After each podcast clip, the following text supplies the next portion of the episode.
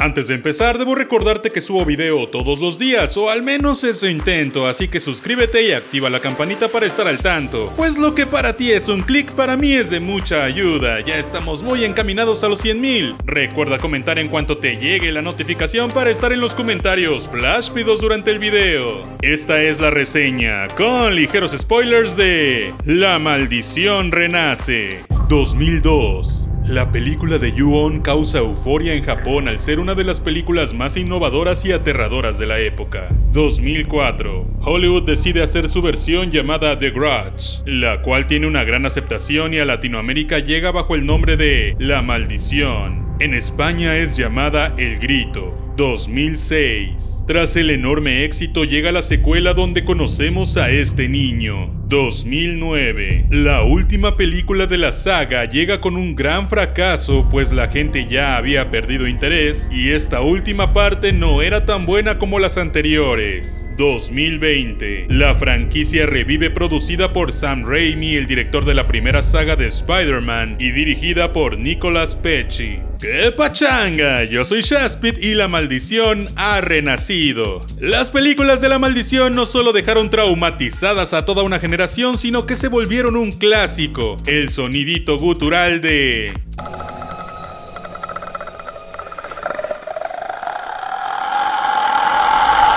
y la mujer de cabello largo o el niño totalmente blanco son algo ya icónico dentro de la cultura pop. No solo eso, sino que cuando uno piensa en terror asiático, indudablemente piensa en una niña o mujer de cabello largo frente a su cara, ya sea por las películas de El Aro o por las de La Maldición. La trama original se trataba de una casa en la que cualquiera que entrara se veía afectado por una maldición en la que él y sus seres queridos morían poco a poco. Pero pero primero siendo atormentados por alucinaciones macabras. Esta nueva película tiene como base esa misma idea, sin embargo, esta vez buscaron una forma de traerse la maldición de Tokio a Estados Unidos, ya que las películas pasadas pues ocurrían por allá siempre en la misma casa. La maldición renace comienza con una mujer que, harta por ver alucinaciones dentro de la casa, decide regresar con su familia a Estados Unidos, pensando que estaría a salvo.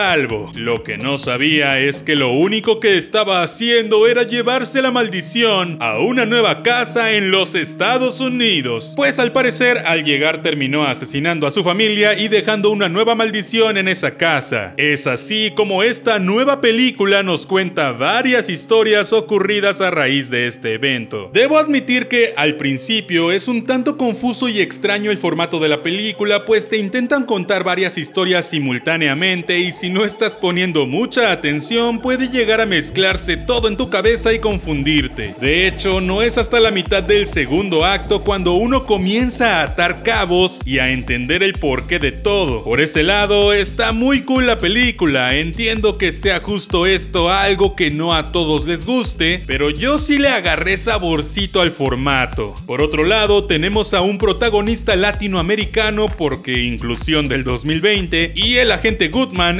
interpretado por Demian Bichir, quien creo que hizo un papel muy Demian Bichir, pero igual me da gusto verlo en pelis hollywoodenses. A alguien que también amo mucho ver en pantalla es a John Cho, pues sus películas y su carisma siempre me atrapan. La Maldición, El Aro, Una llamada perdida y todas estas películas dos mileras que eran en esencia muy malas, pero muy buenas a la vez, son ya algo que quedó en la historia. Sin embargo, son formatos que sí creo que solo funcionan en su momento, los 2000. Pues hoy en día tenemos un terror muy distinto en las producciones a nivel mundial. La sociedad ha cambiado bastante y su forma de asustarse también. Las redes sociales llegaron a nuestra vida y las generaciones que consumen este tipo de películas son aún más difíciles de asustar que en ese entonces. Esto sin considerar que la misma idea de la maldición ya está muy gastada por secuelas y por parodias que se han hecho desde el 2002 a la fecha. Es justo ahí donde la maldición renace tiene su más grande debilidad creo yo, pues cuando uno va a ver esta película espera ciertas cosas. Número 1, la mujer de cabello largo haciendo el sonido icónico en la esquina de un cuarto. Número 2, el niño de blanco. Número 3, mucho cabello en todos lados. Número 4, la mano saliendo del cabello. Y número 5, una trama básica, clichosa y con malas actuaciones. Es por eso que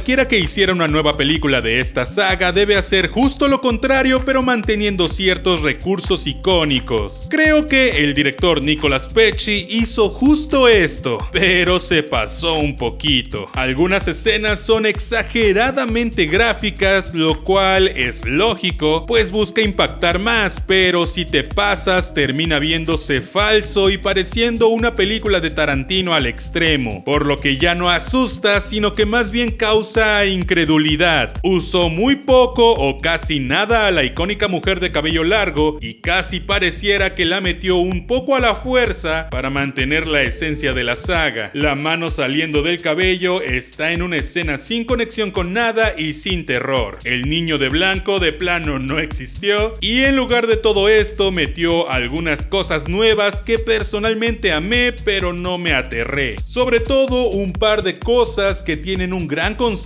y que creo que fácilmente pudo aparecer en el juego de Resident Evil 7. Por ejemplo, la señora que tenía una enfermedad mental y el señor que veía la tele. Creo que es de las mejores partes de la peli. El único problema que yo veo entre eso y el formato es que justo algunas de las cuatro historias que nos cuentan simultáneamente son mejores que otras. Por lo que hay partes que se sienten como un bajón y te la pasas esperando a que ya termine y regresemos a la que sí nos estaba interesando. También creo que la conexión entre historias puede sentirse forzada, sobre todo cuando regresamos a la historia principal, pues a veces se siente como que no tienen sentido algunas cosas, como por ejemplo el que nadie fuera a la casa desde el caso anterior o algunas reacciones de la gente. También creo que la historia principal es justo la más floja de todas, por lo que cuando la concluyen al final de la peli, se siente como la cosa más cliché, boba, floja y absurda del mundo. De hecho, el final de la película yo creo que es el más grande problema de todo, pues es horrible. Pero los créditos anticlimáticos en silencio me gustaron. Eso sí, jamás se superexplota ninguna de las historias y los personajes no tienen profundidad, pues nos intentan contar mucho en poco tiempo y todo se vuelve muy básico, además de bastante predecible. Cabe aclarar que si ves esta película no debes que sea digna de Oscar o de un BAFTA. Tampoco debes esperar que sea algo como El Conjuro o alguna de las que tú consideres las mejores películas de terror. Más bien yo creo que tendrías que esperar una película clase B que lo intenta bastante y en momentos lo logra. En 2017 tuvimos por fin la última película de la saga estadounidense de El Aro, El Aro 3, la cual fue exageradamente mala pues usó demasiados recursos ya conocidos y no solo no daba miedo sino que era risible y aburrida. La maldición renace creo que tiene mucho más ondita, el formato ayuda, la dirección se acerca más a lo actual y a diferencia de El Aro 3 no se siente como una película del 2005 estrenada en 2020. ¿Por qué? Pues porque El Aro 3 intentó algo que fue su mayor error, traer la historia al 2017. Es decir, el icónico video de El Aro fue transmitido en un avión, se hizo viral, lo veían en celulares y justo eso fue lo que mató completamente a la película. Además de todos los otros errores que tuvieron, La Maldición Renace nos lleva por completo al 2006, contándonos una historia que habría ocurrido justo en los años en que la saga tuvo éxito. Es decir, nada de celulares, nada de comunicación fácil, nada de pantallas planas, nada de nada. De hecho, justo su diseño de producción es algo meh, pues lo único que hicieron fue justo cambiar las teles, los coches y eliminar dispositivos electrónicos. Pero hey, así era el 2006. Y aunque al principio no entendía el punto de llevarnos a esas fechas, al final entendí que fue justo porque en ese entonces era más fácil justificar el por qué la gente reaccionaba de esas maneras, pues no había internet tan en masa ni celulares. De hecho, la película nos cuenta historias del 2002, 2004, 2005 y 2006, y nos quiere hacer creer que todo comenzó en 2002 en Tokio En la casa original cuando se estrenó la versión original, You On, y todo siguió en Estados Unidos en 2004 cuando se estrenó la versión americana. Hablando de números, toda la película se la pasan recalcando forzadísimamente números, pues el número 4 es el número de la muerte para los japoneses, por lo que la casa es número 44, la casa de la otra es número 14, los relojes siempre marcaban las 4.44 y así. Y bueno, en general la película es muy mala, aburrida por momentos, pero creo que si disfrutas de películas malas de terror puede que te entretenga a ratos, aunque aún así te vas a decepcionar. Eso sí, debo decir que es mejor que el Aro 3 definitivamente. Pero cuéntame, ¿la fuiste a ver? ¿Eres fan de la saga? ¿Te gustó? Déjame un comentario y no olvides suscribirte, activar la campanita